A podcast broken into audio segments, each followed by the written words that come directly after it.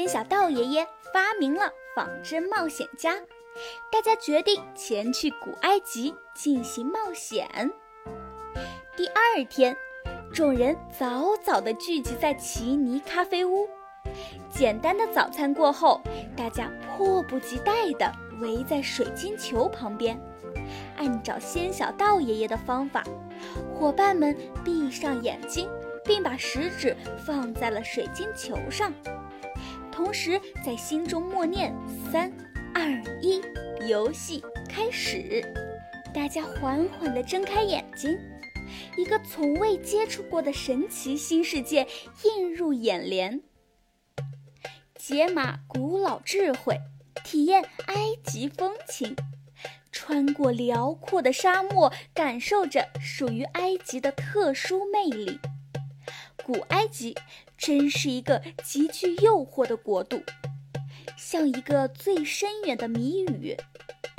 不懂它的人认为这里只不过是断壁残垣，只有真正懂它的人才能找到那扇穿越之门，触摸到其中深层次的内涵。小仙儿感叹道：“我的个仙儿啊！仙小道爷爷真的是太厉害了！没想到我们真的来到了古埃及，这简直就是跟电视纪录片里的场景一模一样啊！”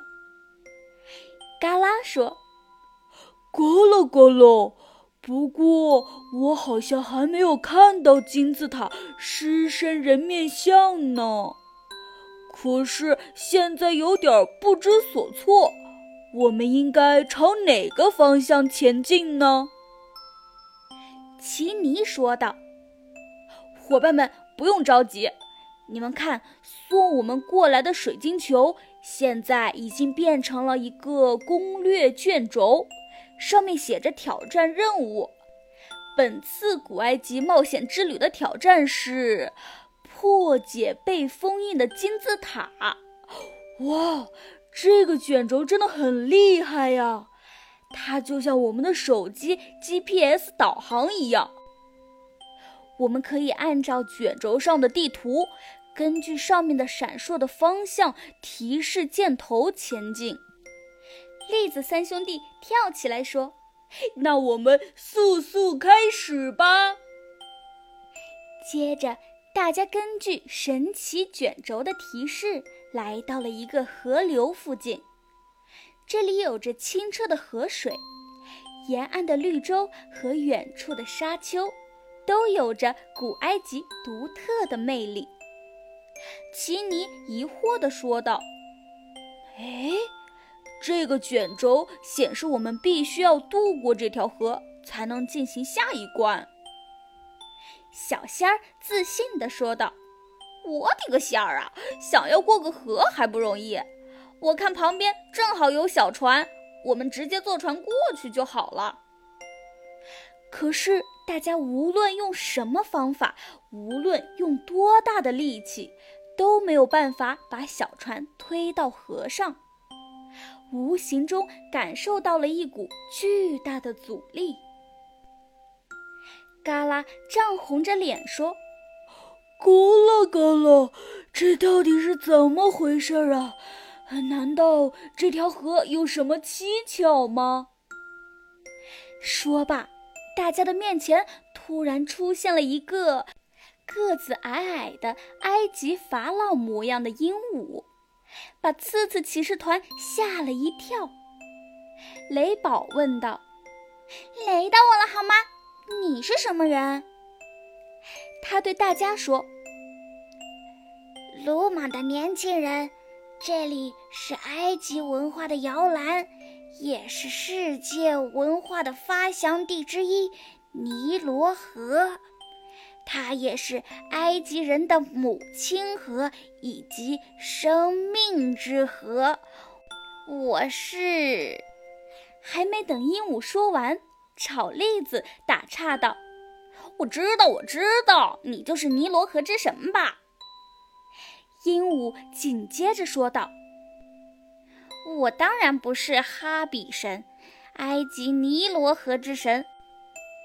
负责掌管尼罗河的泛滥，是尼罗河流域古老的神之。我只是这块关卡的使者，法老鹦鹉。奇尼礼貌地询问道：“哦，抱歉，原来是法老鹦鹉。嗯，那么请问我们怎么样才能渡过尼罗河到对岸去呢？”法老鹦鹉回答道：“在尼罗河的岸边有一枚魔法石，它记录着古老的文明发源、发展。”繁荣与衰败的全过程，你们需要在这附近找到魔法石，并放在指定的位置，才能破除屏障，顺利乘坐小船到达对岸。经过一番努力寻找，大家终于找到了传说中的魔法石。只见嘎啦深呼吸一口气，再缓缓地吐到手心上，然后便搓了搓双手，将全身的力量聚集在结实强壮的手臂上。嘎啦嘎啦，随着一声低吼，小船终于被推到了海面上。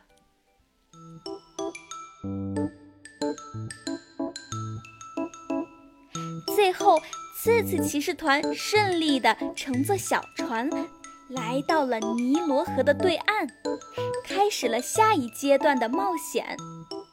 请收听下一集《金字塔上的图腾》。